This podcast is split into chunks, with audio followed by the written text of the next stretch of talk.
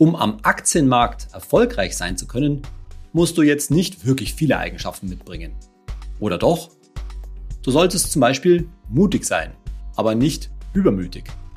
Du solltest durchaus auch sicherheitsorientiert sein, aber nicht ängstlich. Du solltest, wie wir gehört haben, cool sein, aber bitte nicht naiv. Das klingt jetzt doch ziemlich anspruchsvoll und ist es auch ein ziemlicher Drahtseilakt. Und dabei können dir, wie wir gleich hören werden, sowohl deine Gehirnhälften als auch schlicht dein Typ, dein Persönlichkeitstyp, deine Persönlichkeit im Weg stehen. Und deshalb beschäftigen wir uns in der heutigen Folge von meinem Podcast Geld ganz einfach mal mit verschiedenen Anlegertypen. Du wirst sehen, ob du dich vielleicht in dem einen oder anderen Typ auch wiederfindest. Ich bin Saidi von Finanztipp. Bei Finanztipp sind wir der Meinung, Finanzen kannst du selbst. Und wir zeigen dir wie. Wenn man in das Depot eines Anlegers reinschaut, dann behaupte ich, kann man ein Stück weit ablesen, welche Gehirnhälfte bei diesem Anleger eigentlich die Entscheidungen trifft. Das klingt jetzt ein bisschen schräg für dich, aber ich glaube, da ist was Wahres dran, dass man nämlich am Depot ein wenig ablesen kann, was für ein Typ der jeweilige Anleger ist. Und dass das jetzt so schräg für dich klingt, das liegt vor allen Dingen daran, dass gerade auch aufgrund des Bildes, das die Wissenschaft hat, dass wir eigentlich grundsätzlich von einem ganz anderen Anlegertyp ausgehen als der, den wir in den letzten beiden Podcast-Folgen schon angesprochen haben. Also in den letzten beiden Podcast-Folgen haben wir über Coolness geredet. Wir haben über verschiedene Anlegerfehler geredet. Aber eigentlich herrscht doch so ein bisschen beim Investieren immer das Bild von einem Menschen vor, der berühmte Homo economicus. Also der vollkommen rationale Anleger, der einfach nur komplett zu seinem eigenen Vorteil natürlich handelt und vor allen Dingen, der eben immer komplett rationale Entscheidungen trifft. Der zum Beispiel den kompletten Überblick über alle Informationen, über das Marktgeschehen hat und dann auf Basis dieser Informationen sozusagen quasi die für sie, für ihn, für sie jeweils bestmögliche rationale Entscheidung trifft. Und so wie ich das hier schon darstelle, denkst du dir schon, naja, das ist totaler Quatsch. So agiert einfach niemand. Und so ist es natürlich auch nicht. Denn wenn alle immer so komplett rational etc. wären, also alle Anleger am Markt und damit praktisch quasi alle Menschen, naja, dann glaube ich, wären so manche Börsencrash, so manche Börsenpanik und so weiter nicht passiert. Aber die passieren halt nun mal.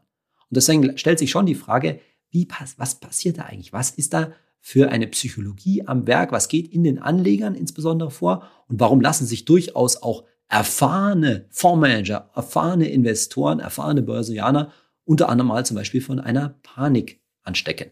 Und deshalb gucken wir uns mal ein Stück weit, ja, die Psychologie dahinter an.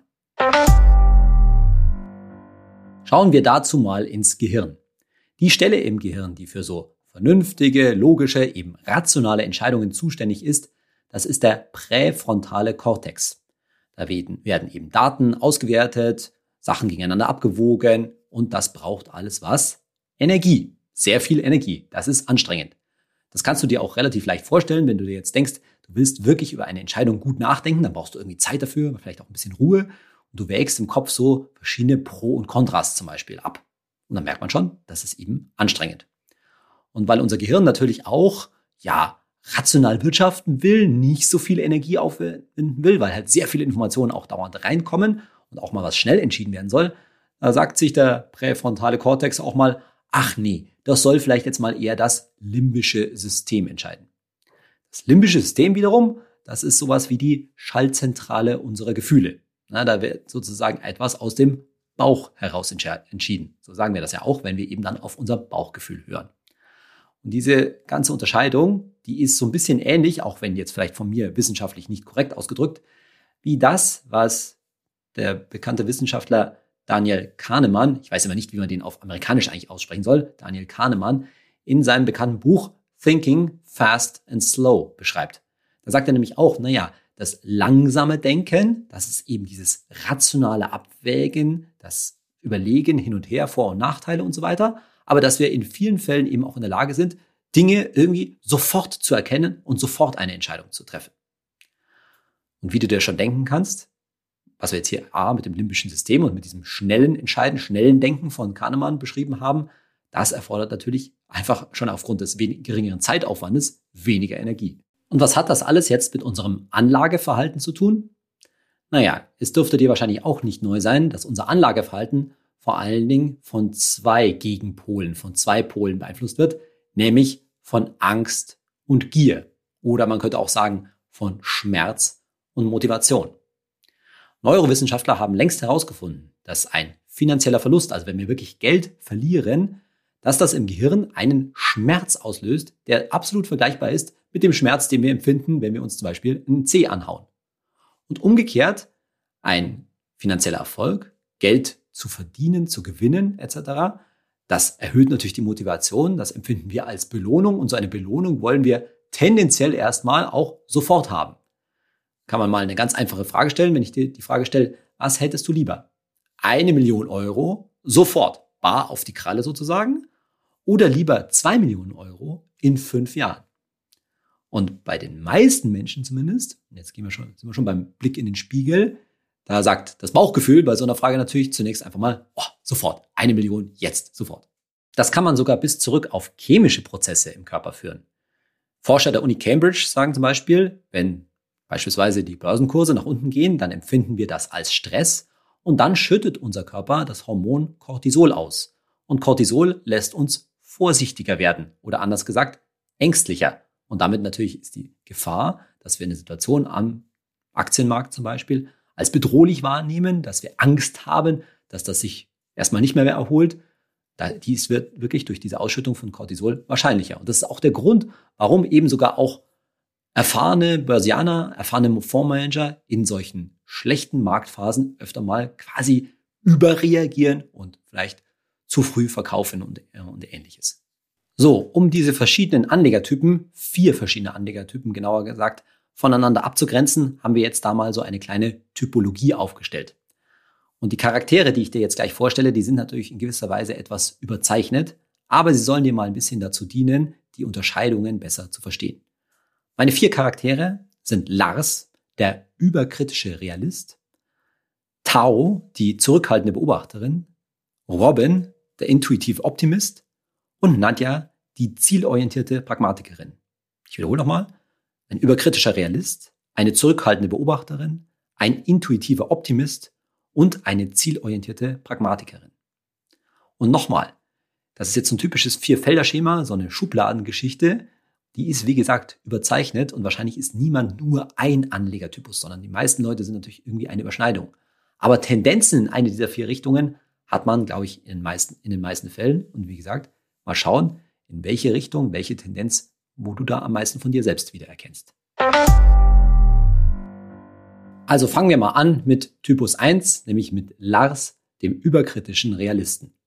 Und ich behaupte mal, sehr wahrscheinlich kennst auch du einen Lars oder du warst früher mal ein Lars. Denn was macht Lars? Lars hat sein fast ganzes Geld irgendwo auf dem Girokonto, auf einem Sparbuch, auf einem Tagesgeldkonto oder sonst wo ziemlich schlecht verzinst rumliegen. Und jetzt kann man, kannst du dir sagen, ja, das ist doch total dämlich. Aber was passiert da? Lars ist Realist. Der weiß ganz genau, dass das Geld auf seinem Konto, auf seinem Sparbuch, Tagesgeld etc. weniger wert wird durch die Inflation. Der ist sich dessen bewusst. Da gibt es Untersuchungen dazu, dass nach wie vor die Inflation von den meisten Menschen in Deutschland als die größte Gefahr für ihr Erspartes, für ihr Vermögen wahrgenommen wird. Aber Wieso tut Lars da nichts dagegen? Warum hat er nicht längst ein ETF-Depot, denkst du dir? Naja, weil er zwar einerseits Realist ist, andererseits aber eben überkritisch und das bedeutet vor allen Dingen, dass bei ihm was die Angst überwiegt. Er ist extrem risikoscheu. Das heißt, er interessiert sich wahrscheinlich auch für diese Dinge, er interessiert sich für Geldanlagen und dann stellt er fest, oh, dieses Aktienzeug, da ist gar nicht mal so eine diffuse Angst davor, sondern sich, sagt sich, das ist deshalb nichts für mich, weil das Risiko viel zu hoch ist. Das ist doch am Aktienmarkt jetzt 10, 12 Jahre lang nur nach oben gegangen, mehr oder weniger. Wir sind auf einem Allzeithoch, All-Time-High und diese ganze Geschichte. Das muss doch jetzt in nächster Zeit erstmal zusammenbrechen. Und dieses Risiko ist ihm viel zu hoch. Die Notenbanken öffnen die Schleusen, die Zinsen sind total niedrig. Dieses ganze System ist total schief. Das Risiko ist ihm einfach viel zu hoch. Das heißt, man kann ganz deutlich erkennen, obwohl er wahrscheinlich in seiner Außendarstellung, unser Lars, sehr rational rüberkommt, er viele auch durchaus begründete Argumente finden kann, sich mit den Dingen vielleicht sogar beschäftigt. Im Grunde genommen, wenn wir ihn hineinschauen, sein Bauch schauen sozusagen, dann überwiegt schlichtweg bei ihm die Angst. Und deshalb ist er sozusagen mit dem mit der schleichenden Entwertung, die ja sicher ist, auf seinem Girokonto, auf seinem Ersparten, auf dem Tagesgeldkonto, macht er lieber das, als bevor er es aus seiner Sicht im großen Verlustrisiko auf dem Aktienmarkt aussetzt. So, was ist jetzt das Problem?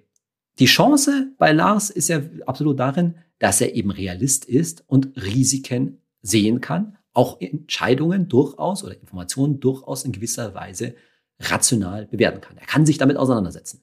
Aber er muss natürlich irgendwas haben, um gegen seine Angst, seine Risikoaversion gegen anzugehen.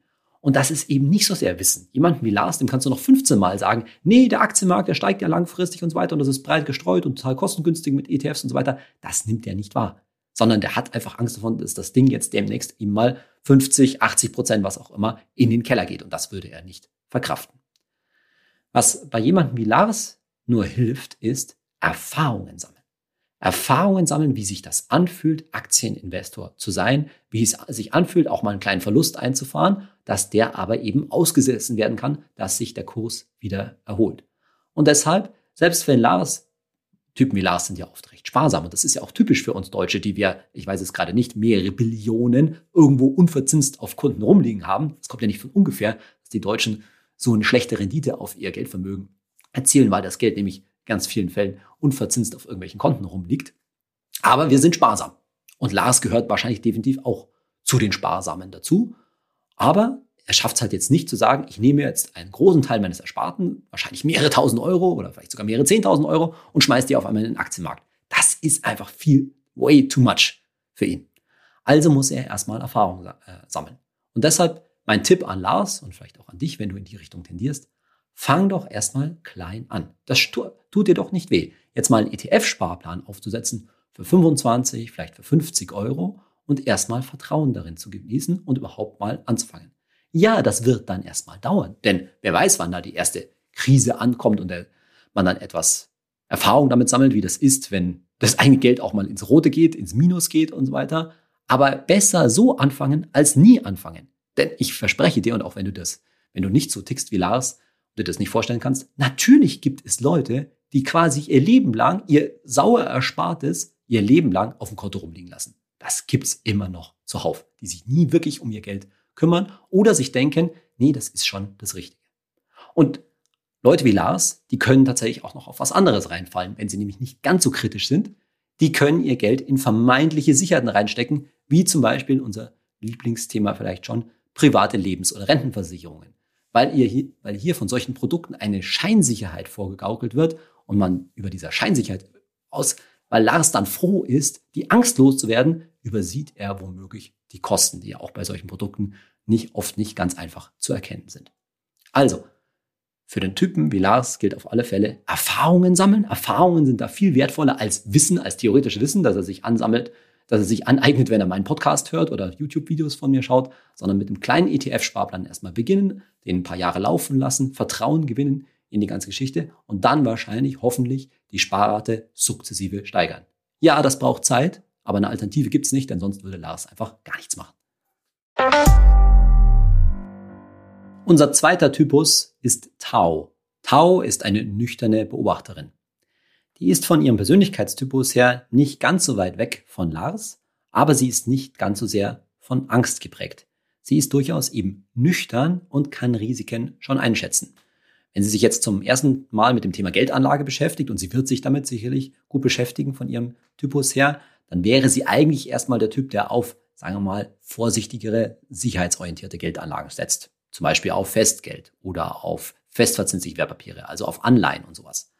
Aber sie ist eben nüchtern genug zu erkennen, hey, da sind einfach nicht mehr die Zinsen gegeben, als dass ich mir wirklich ein vernünftiges Vermögen aufbauen kann. Denn dieses Vermögen, das sie irgendwann mal haben möchte, mal braucht für ihre Altersvorsorge, das hat sie schon vor Augen, denn dafür ist sie eben nüchtern genug. Ihre große Stärke liegt im langfristigen Planen, im vorausschauenden Planen zu wissen, was brauche ich einmal. Ihre Schwäche liegt in der Umsetzung, denn sie ist eben eine Beobachterin. Sie sammelt erstmal Informationen und sie beobachtet eben gerne, hält sich erstmal zurück. Und dann stellt man fest, dass bei diesem ganzen Thema Investieren und Aktienmarkt, dass da eine ganze Menge an Informationen auf einen einprügelt und man sich eben nicht so sicher ist, wie man die bewerten kann und dass man eben gerne erstmal abwartet. Also zum Beispiel, welcher ETF entwickelt sich jetzt wie? und welchen ETF nehme ich jetzt besser als welchen oder welches Depot hat jetzt wirklich dauerhaft die besseren Gebühren als ein anderes. Oder noch viel wichtiger, hm, allzeit hoch in allen möglichen Aktienindizes inklusive dem MSCI World, da warte ich Tau etwas ab, bis vielleicht ein günstigerer Einstiegszeitpunkt gegeben ist. Das heißt, Tau ist so die Kandidatin, die eben relativ lange wartet. Und das Problem beim Warten, das kennst du von mir auch schon, ist halt die verloren gegangene Rendite in der Zwischenzeit. Die Opportunitätskosten, wie man ökonomisch sagen könnte. Also, zum Beispiel könnte Tau sich sagen, na, ich warte jetzt mal besser, bis das, bis die Kurse zum Beispiel 20 Prozent zurückgekommen sind und dann will ich investieren. Und das dauert. Das kommt jetzt einfach mal nicht. Ja, da hätte sie vielleicht kurz mal während Corona zuschlagen müssen. Das Problem war, dieser Zeitpunkt war ziemlich kurz während Corona. Das waren nämlich nur noch wenige Tage, vielleicht sogar oder vielleicht maximal ein paar Wochen. Wenn man diesen Zeitpunkt verpasst hat, dann standen die Kurse gefühlt schon wieder ziemlich hoch. So, und dann kann man mal schön warten. Und das kennst du jetzt vielleicht auch schon. Warten, ein Jahr, zwei Jahre, drei Jahre. Ja, und da kann es eben schnell in die Zeit kommen und dann hat man nach vier Jahren immer noch nichts gemacht. Und nach vier Jahren schon bei durchschnittlicher Rendite im MSCI World, dann wären das 30 Prozent plus, die Tau in dem Fall entgangen wären. 30 Prozent plus, da müsste also der MSCI World zum Beispiel oder ein anderer Index eben erstmal einen 30 Prozent Rückschritt machen, damit Tau überhaupt mal wieder die gleichen Preise, die gleichen Einstiegskurse bekommt, wie sie heute bekommt. Also das mit dem Warten kann einfach Geld kosten. Ich gebe dazu immer folgende Anhaltspunkt, folgende Rendite oder folgende Faustregel, die wir mal ausgerechnet haben. Wenn du so rund um die 30 bist und als durchschnittlicher Arbeitnehmer durchschnittlich etwas wegsparst, also ein ETF-Sparplan von vielleicht rund 200 Euro, und du machst das einen Monat später, nur einen Monat später, dann verlierst du in der Endabrechnung durchschnittlich bis 65, 67, durchschnittliche Rendite etc. 1000 Euro. Ganz grob gerechnet, aber so kann man sich das vorstellen. Jeder Monat warten um die 30 kostet dich am Ende 1000 Euro. So, das hilft Tau jetzt ersten, im ersten Moment vielleicht noch nicht weiter. Sie muss unbedingt ihre Stärke ausspielen. Und ihre Stärke liegt, wie wir vorhin schon gehört haben, im vorausschauenden Planen. Im vorausschauenden Planen, hey, so viel Geld brauche ich mal. So und so viel, 100.000 Euro, das ist mein Ziel für meine Altersvorsorge. Und wenn sie das vor Augen hat, dann verliert sie auch ihre Scheu, dieses Abwarten, weil sie weiß, dass dann Zeit Not tut, dass einfach Zeitdruck da ist und dass es den perfekten Einstiegszeitpunkt am Aktienmarkt eben nicht geht, gibt, diese Information ist für sie dann leichter zu verarbeiten und dann wird sie sich auch leichter dazu entschließen, jetzt endlich mal loszulegen. Vielleicht ähnlich wie Lars, erstmal mit nicht ganz so hohen Beträgen, aber zumindest hat sie für sich dann verstanden, dass das Warten eben auch Geld kostet und nicht nur die Angst vor dem Verlust. So, ganz anders als sowohl Lars als auch Tao tickt unser dritter Anlegertyp, nämlich Robin. Robin, unser intuitiver Optimist. Robin ist ebenso der Typus, der immer optimistisch ist, der immer euphorisch ist, da ist immer Sonnenschein und auch als Anleger spiegelt sich das ganz deutlich wieder, denn vor allen Dingen mangelt es ihm an einem nicht, an Selbstvertrauen. Bei ihm wird einfach mal gemacht. Der hat eine App auf dem Handy, wo er am liebsten alles Mögliche sofort kaufen würde. Der kommt schon ins Umsetzen. Und seine große Stärke ist auch tatsächlich sein Optimismus. Das heißt, der lässt sich auch von Rückschlägen jetzt mal nicht so schnell beeindrucken. Der ist schon in der Lage, auch mal einen Verlust auszuhalten. Seine Schwäche ist natürlich, dass er nicht wirklich einen Plan hat, dass er nicht wirklich eine Strategie hat. Da gibt's nicht dieses langfristige Ziel und einen stetigen, durchhaltenden Plan, sondern der will eigentlich im Grunde genommen möglichst viel Geld möglichst schnell scheffeln. Und da spielt natürlich auch so ein bisschen der soziale Vergleich schon eine große Rolle. Also so jemand wie Robin hat vielleicht auch zum Teil ein bisschen ähnliche Freunde, die dann auch gerne mal erzählen, was sie für einen tollen Gewinn mit irgendwas gemacht haben. Von Verlusten wird da im sozialen Umfeld vielleicht nicht so viel geredet. Und dann spielt Gier und Neid natürlich an der Stelle auch eine große Rolle. Wozu folgt das? Naja, Robin ist eben so ein moderner Typ mit diversen Apps auf dem Handy und der springt halt dann auf alle möglichen Züge mal auf. Da wird mal die Aktie gekauft, dann klingt der Wasserstoff-ETF zum Beispiel interessant. Kryptowährungen spielen eine große Rolle, da gibt es mittlerweile eine Riesenauswahl. Nee, Bitcoin ist schon lange nicht mehr angesagt, da gibt es diverse Altcoins, mit denen man wahnsinnig viel Gewinn machen kann. Hin und her, hin und her, macht Taschenlehrer, das kennst du jetzt wahrscheinlich schon. Und noch gar nicht mal wegen den hohen Gebühren, sondern weil er, er kauft was, dann steigt das, dann fällt das, ah, das war es doch nicht, weg, wieder raus, wieder in was anderes rein und in der Zwischenzeit vielleicht wahrscheinlich Verlust gemacht. Wahrscheinlich tanzt er auch auf ziemlich vielen Hochzeiten, hat da ein bisschen was angelegt, da ein bisschen was angelegt und am Ende bringt das vielleicht alles nicht so wahnsinnig viel. Und dieser fehlende Plan führt auch dazu, dass Robin vielleicht gar nicht so richtig merkt, dass er eigentlich nur auf der Stelle tritt, dass er womöglich sogar effektiv Geld verliert, weil dann verdient er ganz gut, dann fließt mal wieder was rein, dann gönnt man sich, holt man wieder aus dem Depot was raus, weil man dann vielleicht auch sich was gönnen will, mal von einem Gewinn und so weiter. Und so richtig kommt er bei der ganzen Geschichte nicht von der Stelle. So, was kann man jetzt jemanden wie Robin sagen? Zunächst einmal geht es darum, dass Robin auf die richtigen Informationsquellen hört. Denn das ist auch ein ganz entscheidender Punkt dass jemand wie Robin durchaus für so Trendgeschichten, für heißes Zeug, für Sachen, die im Internet, auf Social Media etc. gerade hot sind. Ich sage nur Stichwort Reddit, Wall Street Bets, dass man also auf Foren hört, wo man sagt, oh ja, da ist etwas, wo ich wirklich einen großen Reibach mitmachen kann. Und das muss er sich als erstes bewusst machen, wo holt er eigentlich seine Informationen her, was beeinflusst ihn da, was beeinflusst seine Anlageentscheidungen. Und da natürlich auf solide Quellen hören, natürlich würde ich sagen, gerade auf uns bei Finanztipp. Und dann hilft es bei jemandem wie bei Robin nicht zu sagen, hey, sei doch einfach mal ein bisschen ruhiger, sei doch einfach mal ein bisschen rationaler, lass doch mal diese ganzen Spielchen.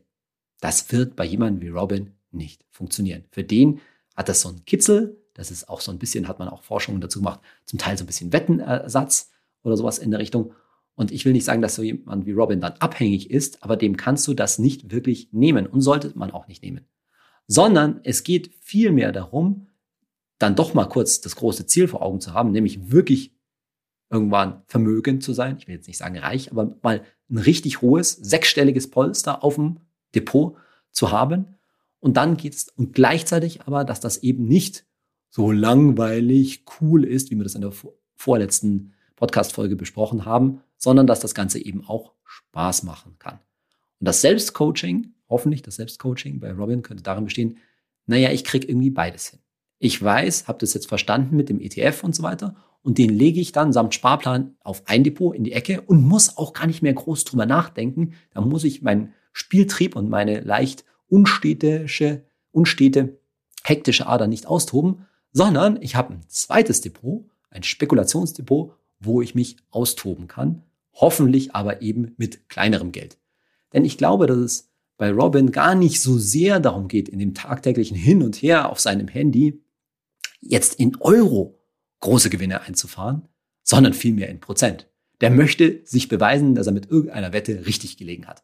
Und wenn dann in der Wette, sagen wir mal, nur 1000 Euro drin stecken, aber er schafft es, die 1000 Euro auf um 50 Prozent zu steigern, um 75 Prozent, um 80 Prozent, dann verschafft ihm das Befriedigung, dann verschafft ihm das, na, da sind wir wieder bei der Hormonausschüttung, dann beschafft, verschafft ihm das Freudegefühle. Und ob das da jetzt in Anführungszeichen dann nur 500 oder 800 Euro Gewinn dahinter stecken, das ist gar nicht so wichtig. Da geht es eigentlich darum, mehr einen guten Deal gemacht zu haben, richtig gelegen zu sein, das Spiel richtig gespielt zu haben.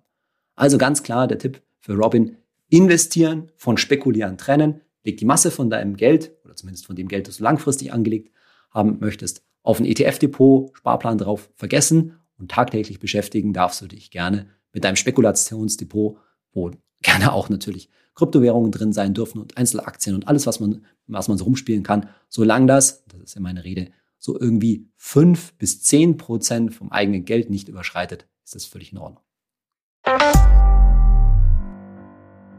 Unser vierter Anlegertypus ist Nadja. Nadja, die zielorientierte Pragmatikerin. Und Nadja kommt dem quasi idealen Anlegertypus schon relativ nahe. Sie ist eben analytisch veranlagt, das heißt, sie kann Informationen gut bewerten, sie auseinanderhalten, sie auch relativ schnell verarbeiten. Sie sammelt auch gerne Informationen, aber sie ist auch gleichzeitig Pragmatikerin, das heißt, sie weiß, sie muss auch, auch ins Handeln kommen und darf sich eben nicht zu viel Zeit lassen, weil Zeit ist Geld, Zeit ist Zinseszinseffekt.